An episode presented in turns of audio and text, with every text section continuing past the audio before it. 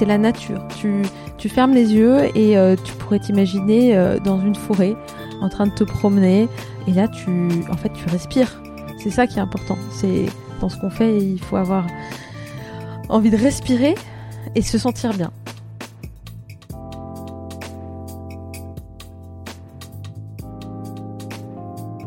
Bienvenue dans Vibration. Une passion, un auteur, un livre, un métier ou même une vous découvrirez à travers ce podcast ce qui fait vibrer mes invités. Je m'appelle Clémentine et je vibre en écoutant les mots, les détails, les explications des autres à travers leur propre enjouement.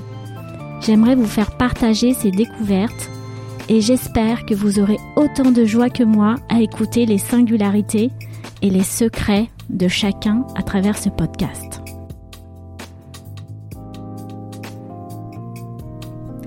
Après une carrière dans le digital, Jessica Gozzi a choisi de changer de voie pour donner plus de sens à son travail. Elle se reconvertit dans l'ébénisterie d'art. Elle aime les beaux objets, leur histoire, les transmettre et le partage qu'engendre le fait de chiner et de restaurer des meubles anciens. Elle vibre pour les belles matières nobles et naturelles, en particulier le bois qui offre d'infimes possibilités de recyclage et de création tout en étant éco-responsable.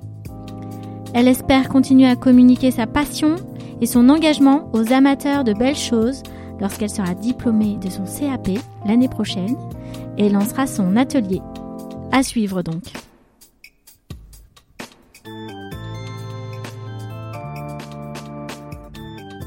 Alors bonjour Jessica. Bonjour. Aujourd'hui, euh, je, voulais te rencontrer, discuter avec toi, euh, parce que j'ai découvert en, en, discutant avec toi, en voyant ce que tu faisais euh, un petit peu sur les réseaux sociaux, que tu étais une passionnée des objets. Oui. Et donc, je voulais approfondir un petit peu le sujet. Euh, notamment savoir tout d'abord comment ça t'est venu. Bah, merci Clémentine déjà de, de me donner l'occasion de partager euh, des passions. Euh. Je suis en effet passionnée d'objets, d'histoire des objets, depuis toute petite. je pense que j'ai eu la chance d'avoir des, parents qui m'ont embarqué avec eux toute jeune dans des brocantes, dans des ventes aux enchères, dans des musées un tas de lieux où euh, on découvre des, objets d'un autre temps, des objets la plupart du temps anciens, qui ont vécu, qui ont des histoires, et j'ai tout de suite été euh, attirée par euh, tout un tas d'objets et tout, tout ce qu'elles pouvaient véhiculer en fait comme comme émotion et comme histoire. Donc toute petite déjà, ben voilà, on allait on allait dans ces brocantes dans ces ventes aux enchères, et puis puis j'achetais des choses qui me tapaient dans l'œil. J'avais j'avais des coups de cœur. Donc il y a une époque où je collectionnais les briquets donc j'ai eu toute une phase de voilà de briquet. Puis un jour j'ai découvert euh, mon papa euh, collectionnait les montres et puis du coup ça m'a donné envie. Donc j'ai suivi un petit peu euh, sa voie et je me suis mis à collectionner les montres. C'est vrai que quand je t'ai rencontré il y, a, il y, a, quelques années, je voyais bien que tu changeais de montre tout le temps. ouais. et, et, je me disais, waouh, c'est, c'est un objet atypique pour euh, Jessica. Elle a, elle a envie d'avoir des, des, des, belles montres et de, et, de les collectionner et, et d'en prendre soin aussi. Tu avais le, le, mm. plaisir de, de prendre peut-être une vieille montre et de, de la rénover et, de la porter euh, neuve, mais avec son histoire. Exactement. Je sais pas comment on, découvre. Euh, enfin, bon, moi c'est mon papa, hein, forcément, mais euh, je me suis vraiment prise d'intérêt fort pour euh, pour les montres parce que d'une part, je trouve que c'est un, bel objet. C'est un objet qui est tout le temps, voilà, sur toi, qui est tout le temps visible, que les autres voient. Donc il y a quand même ce côté un petit peu pas show off, mais ce côté j'ai envie que vous voyez que j'ai un bel objet et j'ai envie de vous raconter son histoire. Donc euh, c'est quand même, euh, ça fait partie un petit peu de mon, de ma démarche. Et euh, au-delà de ça, c'est un objet qui est technique. C'est-à-dire que dans les montres, en fait, tu as X modèles de montres, chacune a son mécanisme, sa complication, la façon dont l'horloger a voulu la créer, est-ce qu'elle est ronde, est-ce qu'elle est en tonneau, est-ce qu'elle est avec du métal précieux ou bah, tout simplement en acier comme celle que je porte aujourd'hui? En fait, voilà, on a tout un tas de, d'objets qui chacun représente quelqu'un en fait. La personne qui porte une montre, ben en fait c'est un peu d'elle. Euh, donc moi voilà, ça ça m'a beaucoup plu. Je me suis mis à les collectionner. Comme tu dis, c'est quoi la montre que tu portes aujourd'hui C'est vraiment un basique. Je pense que tout le monde l'a eu un jour ou un autre. C'est une c'est une Casio, donc c'est une montre japonaise. C'est des montres qui sont nées dans les années 80. Donc euh, voilà, une, une, montre électronique vraiment toute basique. Euh, et donc voilà, et ça peut, et, et ce soir, ça se trouve, euh, si, si, je sors, je vais changer de montre et je vais mettre une montre avec un bracelet en crocodile rouge parce que ça ira avec ma tenue. Euh, voilà, donc euh, j'ai j'ai quelques jolies montres et en effet j'en prends soin. Euh, j'ai essayé euh, d'apprendre l'horlogerie, c'est quasiment impossible. C'est des métiers vraiment d'une complexité euh, très rare. Euh, évidemment, faut être hyper minutieux, mais voilà, c'est des métiers qu'on apprend dans des maisons suisses, etc. donc je ne me prétends absolument pas du tout horlogère, juste amatrice et, passionnée de montres. mais c'est vrai que c'est un objet qui est pas forcément accessible. C'est-à-dire qu'une belle montre, c'est tout de suite euh, pas mal de sous, même si on achète des, des montres anciennes. Dès qu'on fait une révision, c'est plusieurs, plusieurs centaines d'euros. Donc euh, voilà, c'est des, des, objets qui, qui voilà, méritent d'avoir derrière un peu euh, de budget. Tu as à peu près combien de montres dans ta collection? J'en ai pas tant que ça, au, au, moins une douzaine ou une quinzaine. Ah, c'est pas mal quand même. Ouais, pas tant que ça. Mais... Non, non, c'est bien, c'est bien. J'ai un peu calmé cette, cette ardeur des montres parce que justement, euh, voilà, c'est assez dispendieux et, euh, et, euh, et, on peut en avoir que très peu finalement. J'aime vraiment euh, tous les objets anciens, notamment les objets qu'on dit vintage, c'est-à-dire des objets voilà qui sont euh, soit du début du siècle ou de, du XXe siècle et qui sont à nouveau à la mode aujourd'hui. Et moi, ce que j'aime dans ces objets-là, c'est que voilà, ils nous racontent quelque chose sur des temps passés il nous raconte ce que c'était que la vie euh, de l'époque. Euh, Est-ce que les designers avaient pensé à des choses euh, pratiques Est-ce qu'ils avaient pensé à des choses purement esthétiques euh, Est-ce qu'il fallait que ça soit très chargé parce qu'il fallait qu'on montre voilà, qu'on avait une super technicité dans la façon de travailler le bois Et en fait, voilà, je me suis pris vraiment de, passion pour, pour tout ce qui est mobilier. Euh, mobilier ancien et mobilier en particulier en bois parce qu'en fait je trouve qu'il n'y a pas d'autre matériau aussi euh, aussi aussi fort que le bois. C'est un matériau qui vit, c'est un matériau qui est euh, renouvelable, c'est un matériau qu'on peut travailler et retravailler, à la différence de plein d'autres matériaux comme notamment le métal. Est-ce que tu as aussi un attrait pour une, un, un, certain bois? Est-ce que tu as une spécialité euh, que tu préfères dans le bois? Eh ben écoute, je pense que je pourrais te répondre à cette question euh, encore mieux dans, dans quelques mois aujourd'hui, je ne maîtrise pas encore suffisamment bien les techniques du bois. C'est-à-dire que ça fait un peu plus d'un an que, que je le travaille. Mais aujourd'hui, je vais démarrer une, formation qui va me permettre d'apprendre vraiment les techniques du bois, des techniques traditionnelles et également comment les essences de bois euh, réagissent. En fait, euh, chaque essence a ses par particularités et ses propriétés qu'aujourd'hui je ne maîtrise pas. Par contre, évidemment, si on parle d'esthétique pure du bois, j'ai mes chouchous. Et je pense qu'en fait, tout le monde a son chouchou, euh, comme dans les matières, les, vêtements ou autres. Et dans le bois, moi, ce que j'aime beaucoup, c'est les essences qui créent des formes. Euh, donc, tu vois, dans lesquelles tu peux finalement essayer d'imaginer euh, un dessin, un paysage. Et parmi eux, il y a ce qu'on appelle la loupe d'Amboine. Amboine s'écrit A-M-B-O-I-N-E c'est vraiment ça ça crée un comme une sorte de d'enchevêtrement euh, de, de, petites boules et de petites rondeurs et c'est vraiment très délicat très poétique. C'est une essence qui est relativement rare et qu'on trouve pas dans les objets du quotidien. Donc ça va plutôt être euh, quand vous allez par exemple visiter des, musées ou des hôtels particuliers, regardez bien quand on a des petits chevets ou quand on a des petites tables euh, de barbier ou autres. Enfin, regardez les descriptions et euh, essayez de voir euh, de quelles essences il s'agit. Si ça se trouve, vous tomberez par hasard sur de la loupe d'amboine ou d'autres types de, bois.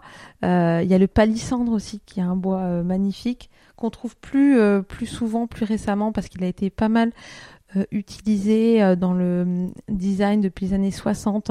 Il y a notamment un, siège qui est très célèbre, c'est le lounge chair de Charles Ims qu'on voit souvent euh, et dans les galeries et chez les particuliers et il est fait avec de palissandre de Rio. Alors aujourd'hui qu'on trouve peu parce que les hum, voilà les, les, les, forêts sont plus réglementées, elles sont voilà moins moins utilisées. Mais du coup le palissandre de Rio, on va le retrouver sur ce type de meuble là et il est très élégant, il est avec des formes tout en longueur. En fait chaque meuble va être unique grâce au bois. C'est-à-dire que tu ne retrouveras jamais deux fois le même meuble euh, ou deux fois le même plaquage de bois, parce qu'en fait, euh, à chaque découpe d'une feuille, à chaque découpe d'une tranche, c'est une autre forme et une autre, euh, une autre image que le bois va renvoyer. Donc en fait, c'est comme si tu avais à chaque fois une photographie unique du bois. C'est pour ça que je trouve ça assez intéressant. C'est vraiment un matériau qui à la fois utile, qui est à la fois euh, euh, facilement utilisable au quotidien et en même temps hyper artistique. Le bois, c'est euh, aussi des, odeurs, des senteurs. Et est-ce qu'il y, y a, des bois qui sont plus forts que d'autres? Certains que tu aimes plus que d'autres alors euh, oui, c'est aussi le, sens olfactif euh, que tu vas retrouver, euh, surtout quand tu travailles le bois, pas tant quand l'objet est chez toi, parce que souvent il va être verni ou il va être couvert de cire, donc c'est plutôt ça que tu vas sentir.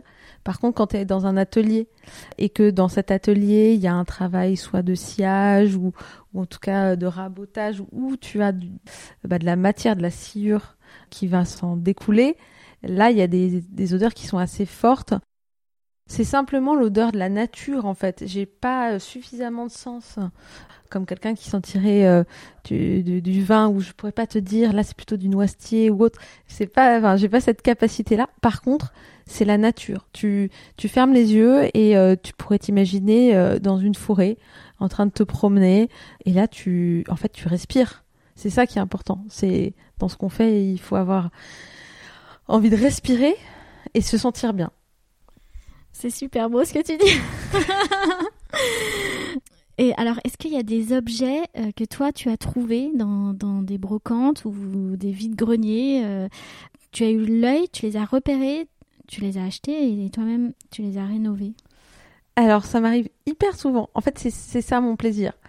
Alors, j'aime j'aime créer, ça c'est sûr. J'aime créer de, de zéro. Mais par contre, je pense que je, trouve ça encore plus palpitant de rénover et de restaurer un meuble ou un objet euh, qui a vécu, qui, qui, nous raconte quelque chose et qui malheureusement euh, a pris cher euh, avec les années, avec voilà les différents propriétaires qu'il a pu avoir et que tu trouves, tu peux le trouver dans la rue, tu peux le trouver en effet dans une brocante et là tu as un coup de cœur.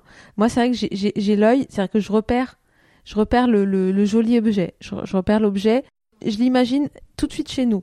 C'est-à-dire que je me dis, si, personne ne l'adopte, eh ben, il aura sa place chez nous. Et c'est comme ça que je choisis les objets que, que j'acquiers et auxquels derrière je vais donner euh, une seconde vie. Euh, là dernièrement, euh, j'ai flashé sur une petite pharmacie des années 50. C'est tout simple, c'est du, vraiment du basique, c'est du bois de peuplier avec des petits verres martelés sur sur les portes de devant les petits tiroirs qui vont bien avec euh, des petits boutons en inox. C'est vraiment quelque chose de très basique. Ça a très peu de valeur. D'ailleurs, je pense que je l'avais acheté à peu près une dizaine d'euros. Et derrière, euh, je me suis dit, voilà, ça, je l'imagine dans une chambre d'enfant. Une petite armoire dans laquelle l'enfant va pouvoir mettre ses petits bibelots, etc.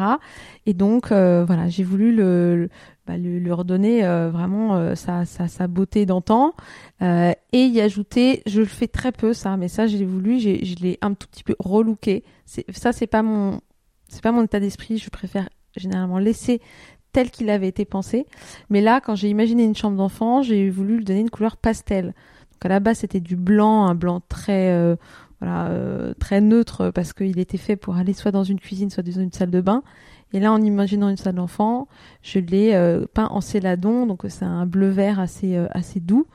Et donc il a il a pris une nouvelle forme, il a eu une nouvelle vie au travers de cette restauration qui m'a pris pas mal de temps parce que comme je l'ai imaginé pour un enfant, j'ai voulu que ça soit vraiment nickel. Voilà, euh, hyper bien poncé, hyper bien peint, hyper bien verni, les boutons bien briqués. et en effet, ce meuble, il est parti dans la chambre d'un petit enfant euh, où aujourd'hui il vit, euh, il vit à nouveau. Il vit restauré pour, euh, j'espère, encore euh, de très très nombreuses années. Et c'est ça l'idée que, j'ai, euh, ces objets, ils ont vécu en 1950 dans la cuisine de quelqu'un qui aurait pu être notre grand-mère. Et aujourd'hui, il est dans la chambre d'un petit garçon euh, né dans les années 2000 et qui va euh, voilà profiter de son petit objet Céladon pendant quelques années. En fait, c'est un recyclage esthétique. Il ne s'agit pas seulement de, recycler des objets pour leur usage, mais aussi pour les rendre encore plus beaux et, les utiliser même dans, des circonstances différentes. Là, tu parles d'une petite armoire à pharmacie. Finalement, euh, il y, a un enfant qui va mettre ses jouets dedans. C'est faire revivre des objets euh, et leur faire passer le temps. Eh ben ouais, tu as tout à fait saisi l'idée. En fait, un objet qui pouvait avoir un usage euh, il y a 70 ans, Aujourd'hui, il a peut-être plus vocation à être une armoire à pharmacie. Et pour autant, pourquoi est-ce qu'on le laisserait euh, voilà sur un trottoir ou, euh, ou partir à la benne Ça serait vraiment dommage. Et donc en fait c'est ça, c'est le, le, réemploi moderne euh, d'objets anciens. Dans la mesure du possible, je, veux leur redonner leur euh, euh, leur beauté d'antan. C'est-à-dire que je veux pas les modifier parce qu'ils ont été pensés tels qu'ils ont été pensés avec une certaine teinte. Donc je veux pas les, les modifie pas. Moi vraiment, je, voudrais, dans la mesure du possible, voilà, les, les, les, remettre tels qu'ils avaient été pensés. Mais quand c'est pas possible, c'est là où je me dis, euh, ben on va pas les laisser euh, tomber ou on va pas les laisser euh, voilà se faire détruire à la benne. Et dans ce cas-là, on les on réemploie le matériau. Et moi, c'est ma c'est un peu la prolongation de cette, cette euh, activité de restauration. C'est quand le meuble est trop abîmé, on en ressort uniquement le matériau. Si tant est que ce soit un matériau suffisamment noble pour qu'il soit retraité et donc ensuite réemployé dans la création d'un nouveau meuble. Et là, c'est pour moi, euh, voilà, le, vraiment la cerise sur le gâteau, c'est-à-dire que on restaure tant que c'est possible, et quand ce n'est pas possible, c'est pas grave, on réimagine et on recrée et on fait repartir un matériau pour, euh, les dizaines d'années à venir, euh, toujours dans une optique d'usage voilà contemporain. Donc chaque chose doit avoir un usage contemporain. Il est beau, mais il est utile. Et est-ce que ça peut arriver que tu flashes sur un objet, euh, mais il lui manque des éléments, par exemple une lampe, mais tu vas changer l'abat-jour, euh, tu vas changer le petit bouton euh, pour allumer l'interrupteur, et tout ça avec des objets d'antan aussi. C'est-à-dire, tu trouves un bel abat-jour dans, une autre brocante qui a vécu une, autre vie dans, une, un autre lieu, et tu rejoins comme ça plusieurs parties qui vont créer l'objet, enfin rénover l'objet en question Eh bien, je ne l'ai pas encore fait. Je sais qu'il y a des, artistes et des artisans qui s'y emploient hyper bien. Euh, on, les voit d'ailleurs souvent sur les brocantes. Euh, vous, verrez un, téléphone à cadran euh, auquel on a rajouté une douille et qu'on a transformé en lampe. Enfin, il y a des idées exceptionnelles, hyper créatives. Moi, ça, pour l'instant, je m'y suis pas attelée pour la simple et bonne raison que je, je suis pas sûre d'avoir les, compétences pour le faire. Et je me dis, si déjà j'arrive à bien faire ce que j'essaye avec les, les, objets en bois, ben j'en serais très fière.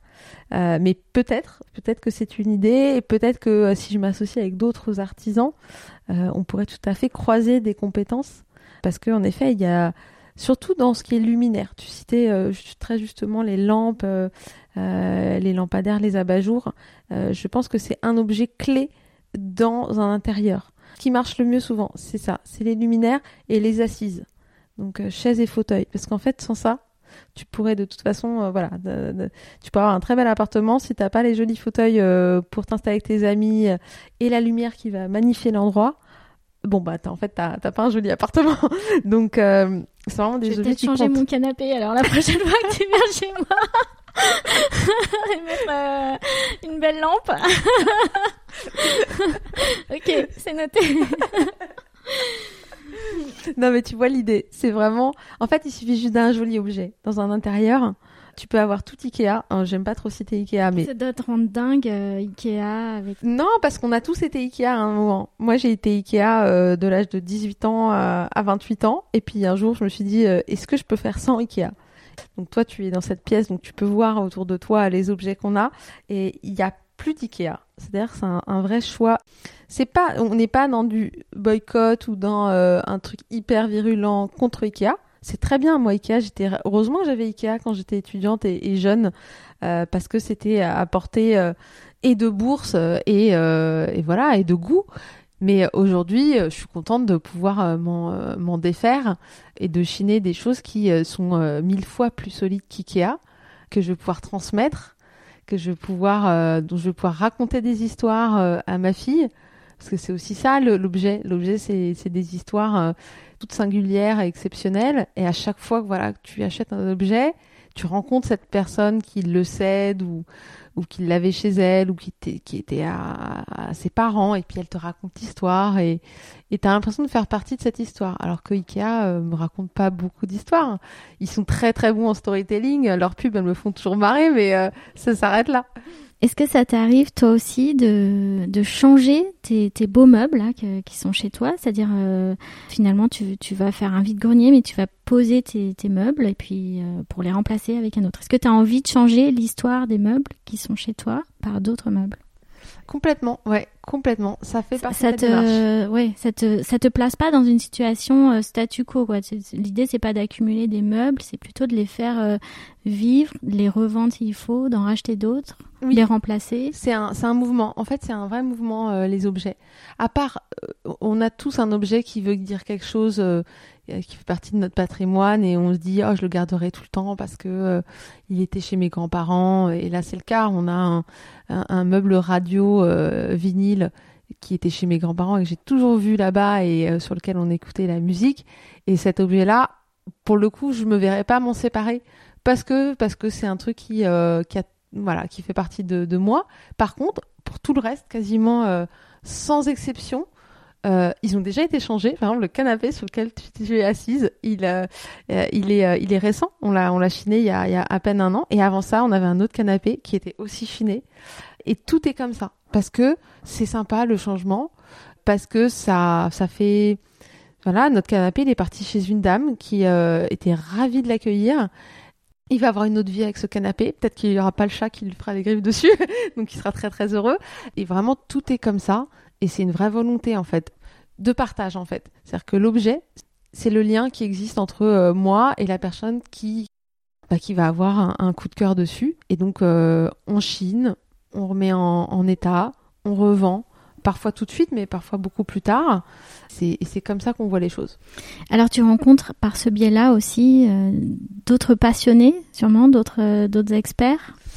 Des, je pense, parce que pour avoir envie d'acquérir euh, des objets anciens, je pense qu'il faut avoir euh, une certaine euh, vision des choses. Et donc souvent, bah, on la partage, cette, vision de, bah, de vouloir profiter des belles choses anciennes en très bon état, plutôt que d'aller dans un magasin et, et de faire tourner des usines à l'autre bout de la planète, faire venir des meubles par cargos entiers. Je pense qu'il y a beaucoup de gens qui sont aujourd'hui dans cette démarche qu'on partage euh, c'est pas souvent des, experts, c'est souvent des amateurs euh, qui tombent par hasard sur un objet, euh, soit par le bon coin, soit sur des sites spécialisés, et qui, au travers de l'histoire que j'en raconte, le voient, bien chez eux. Donc c'est ça qu'on essaye de créer, c'est cette envie, c'est cette rencontre qui est toujours hyper sympathique. Il y a des gens qui viennent d'hyper de, loin. Il y a un monsieur qui m'a acheté un secrétaire, il habite Albi. Et le secrétaire, je l'avais fait venir de Reims. Donc en fait, c'est des objets qui vont parcourir euh, la France. Donc c'est tout assez local quand même. Et qui vont aller euh, de maison en maison, euh, bah, transmettre quelque chose autour du beau, autour du patrimoine. Donc on a cette chance-là de pouvoir travailler sur, sur des beaux objets. Est-ce que tu t'es équipé pour faire ce, travail de, de rénovation? Alors au fur et à mesure, oui c'est quelque chose qui prend du temps. Un peu, je pense, quand, comme, euh, comme les gens qui travaillent euh, le bon Est-ce que tu as un camion? Alors, et, et, et, et, si on peut faire son camion, on fera son camion. Pour la, pour la bonne raison que euh, aujourd'hui, avec tous les transports collaboratifs qui existent, on arrive à faire transiter les meubles. Ben là, l'exemple que je t'ai donné, le, le, secrétaire qui venait de Reims, c'est un, monsieur, un particulier, qui devait venir à Paris récupérer quelque chose et plutôt que de venir à vide, il a rempli euh, sa camionnette avec mon secrétaire. Et donc euh, tout le monde est gagnant, la planète est gagnante. Moi je suis gagnante parce que j'ai pas payé le coût d'un transporteur qui est euh, voilà hors budget. Et cette personne, elle a payé une partie de son trajet grâce à ça. Donc vraiment, je vous recommande, regardez. Quand vous avez envie de vous acheter quelque chose à l'autre bout de la France, ne vous arrêtez pas à ah non, c'est trop compliqué. Regardez les transports collaboratifs. Donc, je n'ai pas de camion. Si je devais avoir un camion, il serait électrique ou hybride. Et si je peux faire avec uniquement, euh, voilà, euh, mes petites jambes ou un, vélo, eh ben, eh ben, je le ferai. Quand tu me parlais de d'outils, j'ai des outils que, qu'en effet, au fur et à mesure, j'acquiers. Mais l'idée, euh, elle est un peu aussi dans cet esprit de partage. C'est euh, plutôt que d'acquérir de mon côté euh, tout un tas de machines, et, et ben c'est de les partager. Et en fait, dans ces métiers de, l'artisanat, aujourd'hui, on découvre de plus en plus d'espaces, de lieux de travail partagés qui permettent de mutualiser ben, tout un tas d'outils, de, machines qui seraient très compliqués d'acquérir seul et en même temps bah, de partager avec des collègues des techniques, euh, des bonnes pratiques euh, et de pas travailler seul non plus. Donc ça c'est hyper précieux. Ça c'est un truc génial. Enfin, le coworking appliqué euh, à l'atelier d'artisanat, je veux dire c'est le bonheur de, de tout de tout travailleur moderne. Et donc il y, a des ateliers autour de chez toi où tu te rends? Bon, je suis sur Paris, donc ça, ça, ne sera pas forcément euh, bon pour tout le monde, mais euh, ça, se, ça se fait de plus en plus. Il y a un endroit qui est assez réputé qui s'appelle Ici Montreuil. Alors maintenant, il y a plus, il y a Ici Montreuil et Ici Marseille, et, et apparemment, ils sont en train de réfléchir à Ici Rennes. Et, c'est un espace en effet de collaboration pour tous les métiers de l'artisanat, pas forcément que les ébénistes. Euh, il y a des gens qui travaillent le métal, il y a des gens qui travaillent euh, euh, de la bijouterie, du verre. Donc c'est très varié. C'est hyper enrichissant parce que tout à l'heure tu me parlais justement de travailler d'autres aspects. Ça peut être des endroits où on, bah, tu découvres voilà, on découvre, on collabore avec d'autres artisans et pourquoi pas on crée des nouveaux objets au travers de, ces lieux-là. Là, je vais te poser une question hyper précise parce que je viens de voir chez toi là une, une lampe, justement, je la trouve trop belle. Euh, donc euh, c'est laquelle? Parce qu'il y en a trois autour de toi. c'est vrai. Euh, c'est ah, le lampadaire. Voilà, donc euh, le lampadaire, excuse-moi. Donc juste pour décrire un petit peu, pour, si on, arrive à la décrire, c'est un, un, tube, un tube en fait, qui, monte et qui redescend en, en arc, qui accueille une grosse ampoule opaque, plutôt dorée. Et le, le tube devant lui a un porte-revue sur deux pieds. Et donc tout, tout le, le, lampadaire, tous les tubes sont plutôt dorés. Exactement.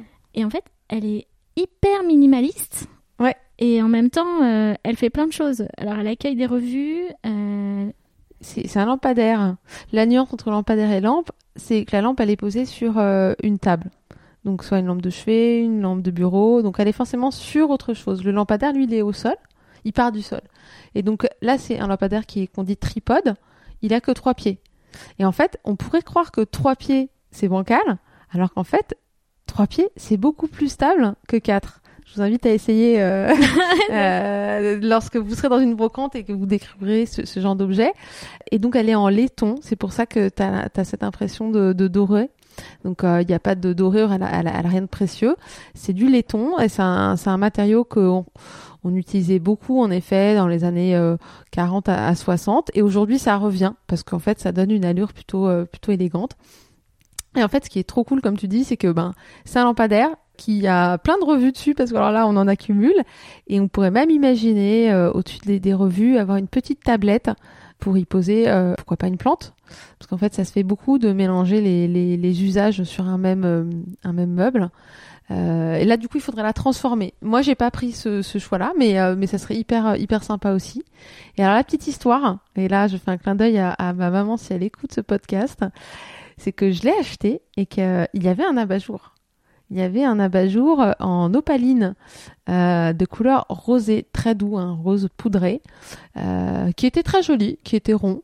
Et euh, donc, euh, elle était très bien comme ça. Je l'ai déplacée à plusieurs reprises entre l'endroit où je l'ai acheté et ensuite ça a transité chez mes parents avant d'arriver euh, chez moi. Et, chez mes parents, je l'avais un petit peu mise n'importe où. Et il s'avère que ma mère s'est pris les pieds dedans. La lampe est tombée et seule l'opaline, donc le globe, au-dessus de, l'ampoule, s'est cassé. Donc heureusement, hein, la lampe fonctionne très bien. Et sur le moment, je dis, oh zut alors, il va falloir que je retrouve un globe très compliqué de retrouver un globe qui fasse exactement le même diamètre que la douille, qui est pas une douille standard puisqu'elle est pas, euh, elle est d'époque. Finalement, en fait, euh, on l'a laissé comme ça. On l'a laissé sans globe. On l'a laissé au naturel. Donc on, l'a un peu détourné de, de ce qu'elle était euh, avant et on lui a mis simplement une ampoule, comme tu disais, un peu opaque donc qui n'est pas voilà qui a faible euh, wattage et qui fait qu'en fait c'est pas euh, c'est pas trop agressif quand on l'allume et en fait elle est elle est encore plus jolie comme ça qu'elle ne l'était avec super son belle. Voilà. Donc merci maman si tu la vends, tu, tu m'appelles. D'accord, c'est noté. Ah, elle finira par euh, par par être vendue. Est-ce que tous ces objets, donc tu, les rénoves, mais est-ce que ça te donne envie aussi d'en créer de A à Z? Alors oui, oui, oui, j'en ai vraiment envie et hum, mais je ne sais pas faire. Donc, euh, je suis très humble par rapport à ça. J'ai essayé, mais mais je n'ai pas euh, cette capacité que qu'ont certains autodidactes de voilà de se faire eux-mêmes. Donc du coup, euh, je vais apprendre. C'est-à-dire que à partir de voilà de cette rentrée, je redeviens étudiante et je démarre de là où il faut, c'est-à-dire par un CAP d'ébénisterie. Donc je suis très heureuse. Euh, après tout ce que j'ai pu faire qui n'avait absolument rien à voir avec euh, avec le bois, avec les métiers manuels, euh, et je pense que j'ai toujours eu cette envie de faire, et ben là je vais avoir cette chance là de, de pouvoir apprendre dans une école spécialisée qui s'appelle La Bonne Graine à Paris. Et donc peut-être que l'année prochaine, si on refait un podcast, et ben je pourrais parler de mes créations et non plus que de la restauration, parce que l'objectif c'est ça, c'est d'apprendre à, créer, à travailler le bois de zéro, c'est-à-dire voilà, de la matière brute et, euh, et d'en arriver à un objet euh, utile, soit sur mesure, soit en petite série. Et là, dans la formation d'ébénisterie, tu as donc euh, dû taper aux portes des écoles et sans doute aussi des ateliers. Est-ce que, en tant que femme, tu rencontres des difficultés pour te donner du crédit? Eh bien, faut pas se mentir, mais oui. Je pense comme pas mal de secteurs d'activité qui sont en train de d'évoluer, c'est des secteurs où il y a beaucoup d'anciens, c'est-à-dire euh, voilà des gens qui font ces métiers-là depuis euh, des dizaines, des dizaines d'années et qui ont euh, de père en fils. Ouais, exactement. C'est vrai, de père en fils. C'est la tradition. Ça s'est fait comme ça, il n'y a rien de mal à ça. Mais du coup, ils, ils ont sans doute pas l'habitude de, voir des femmes dans ces métiers. Et quand elles font des métiers de, de, de, de création manuelle ou autour du bois, on les case dans des, euh, dans des niches de type la marqueterie, la marqueterie de paille, des petits trucs tout mignons, euh, voilà, qu'on peut faire avec une petite pince, euh, voilà, comme on imagine la fan, quelque chose de hyper délicat. Mais je pense que ça change parce qu'il y a des, parce qu'il y a des, nanas comme moi qui se lancent dans ces métiers-là. Et aujourd'hui, dans les formations, il y a, il y a une belle parité en fait entre les étudiantes et les étudiants. Donc moi, par exemple, là, dans ma formation, on sera moitié homme, moitié femme, ce qui veut dire qu'un jour dans les ateliers, par la force des choses, on sera moitié-moitié et qu'il n'y aura pas de différence parce qu'en fait il n'y a pas de différence. On, m'a fait un jour une réflexion, on m'a dit euh, mais euh, madame euh, comment vous allez faire quand vous allez devoir porter cette commode J'ai dit mais monsieur vous vous la portez toute seule la commode? Vous êtes forcément deux. Donc bah, moi je ferai comme vous, on sera deux et on portera la commode. Deux ou trois d'ailleurs, ça n'a pas d'importance. Hein. Exactement. Mais du coup, voilà, je pense qu'il a réalisé que sa remarque était pas hyper pertinente et que je suis capable de faire la même chose qu'un homme.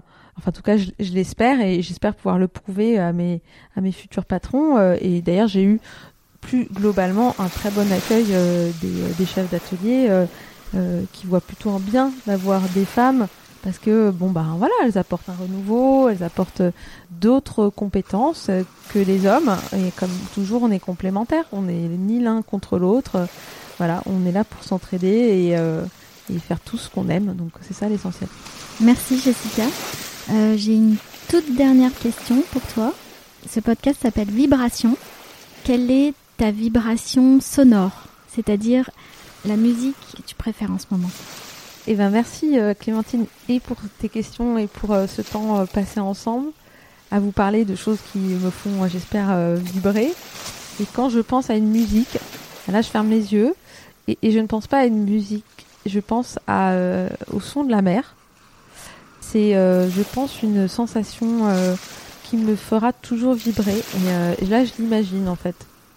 Et j'aimerais bien être au bord d'une d'une plage, quelle qu'elle soit d'ailleurs. Euh. moi aussi, j'aimerais bien être au bord de la mer. voilà. Et, et, vraiment, je pense que c'est cette mélodie, euh, voilà, du ressac, euh, peu importe, hein, Méditerranée, Atlantique, qu'elle soit tourmentée ou qu'elle soit calme, il y a toujours quelque chose qui vous fait vibrer. Donc, si vous êtes au bord de la mer ou si vous l'avez été, eh ben, j'espère que ça vous aura fait vibrer aussi.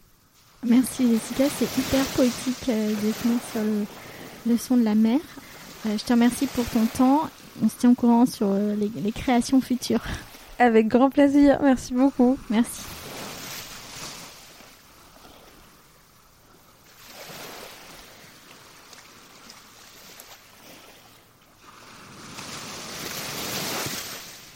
Si vous avez aimé ce podcast, vous pouvez vous abonner sur Apple Podcast ou sur votre application de podcast habituelle.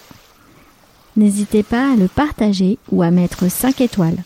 Ceci permettra à d'autres personnes de le découvrir plus facilement. Vous retrouverez un autre épisode de Vibration dans 15 jours, les jeudis. À très vite!